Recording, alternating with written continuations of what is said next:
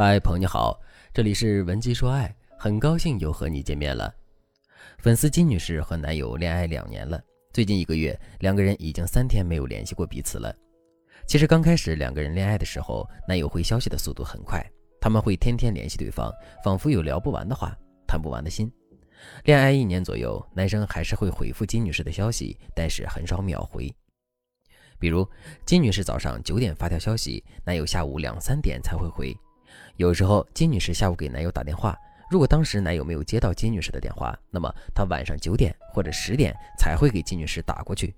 那段时间他们聊天的频率降低了，但是两个人生活的默契却增加了。男友每个月会给金女士固定买零食、包包、衣服，金女士每周末还是会去看男朋友。两个人之间的感情虽然越来越平淡，但也很稳定。到了今年之后，两个人的联系越来越少。每次当金女士抗议的时候，男人都会理直气壮地说：“我挺忙的，有事儿你找我，我肯定能看见。你要是有急事儿，你给我打电话。如果我当时没看到，过一会儿一定会回你的。”金女士听了心里很不是滋味儿。什么叫急事儿才联系你？原来我给你发的消息你都看到了，但是你都没有回。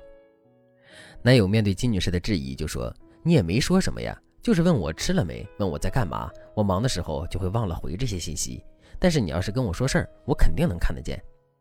瞬间，金女士委屈的落泪了。原来她一直安慰自己，男友是因为太忙了才不回她的消息。现在看来，只是对方不想回而已。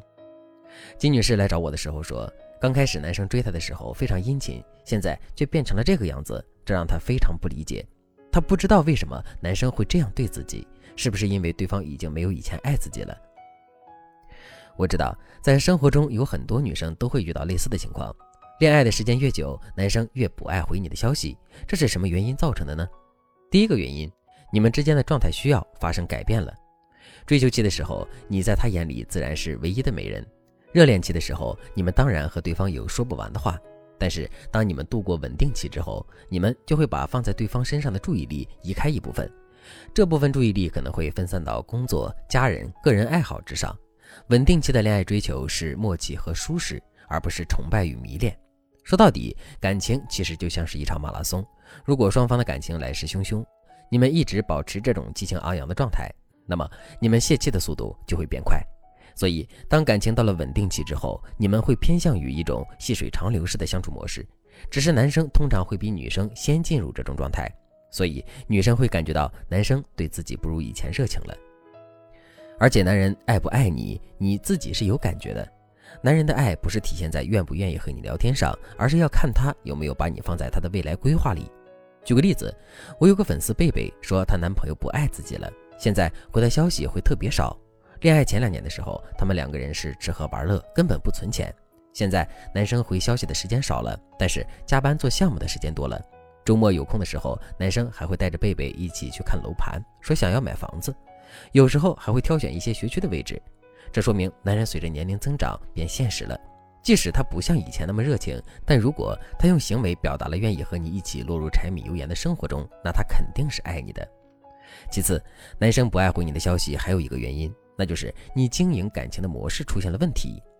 比方说，你让他感觉太放心了，并且你也不怎么会撩他，他就会把注意力从你的身上移开。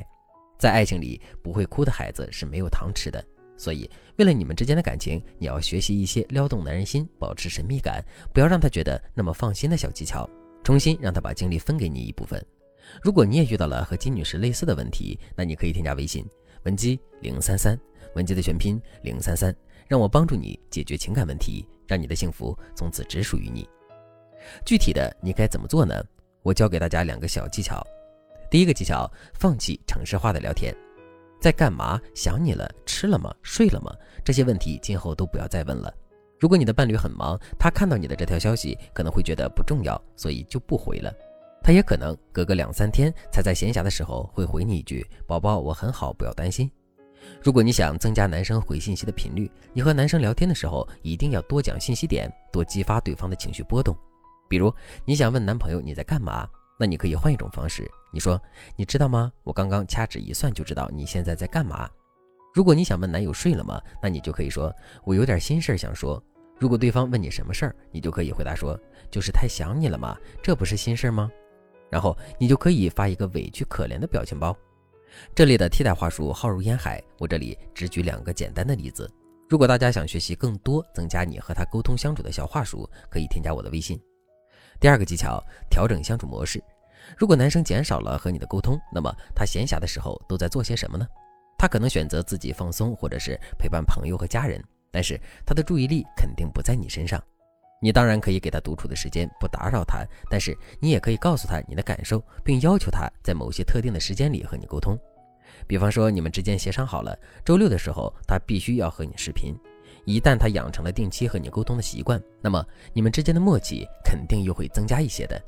其次，如果你们两个是异地，或者是对方工作比较忙，你们不常见面的话，那你一定要记得在暗中宣示主权。比如，你可以要求他把朋友圈的头像换成你们的合照，或者是可以经常给他点一杯咖啡，让他周围的人都知道你的存在。这点小心机的目的，大家还是能体会到的吧？就不用我多说了。以上两点技巧都是在调整你们之间的相处模式，增加你们的沟通频度。除此之外，你还要多展示自己生活的多样性，不要完全把目光盯着男人身上。有空你就和朋友一起去玩玩剧本杀，和朋友一起去吃饭，让他知道你也有自己的生活。如果你们对这种态度都甘之如饴，那说明你们正在磨合，并且已经磨合出了一条能够继续相处的道路。需要注意的是，以上的这些小技巧都是建立在对方把你纳入了他未来版图的情况下。如果你们爱情的基本还在，只是缺乏更舒适的相处模式，或者是你们对彼此的吸引力有一些缺失了，那么你只要学习一些小技巧就可以解决问题。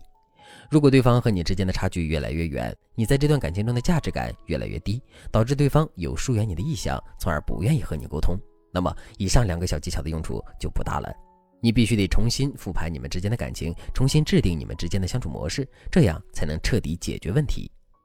当然了，如果你想学习更多小技巧，或者是从根本上解决你们的情感问题，你都可以添加微信文姬零三三，文姬的全拼零三三，让我帮助你重获幸福。好了，今天的内容就到这里了，感谢您的收听。您可以同时关注主播，内容更新将第一时间通知您。您也可以在评论区与我留言互动。每一条评论，每一次点赞，每一次分享，都是对我最大的支持。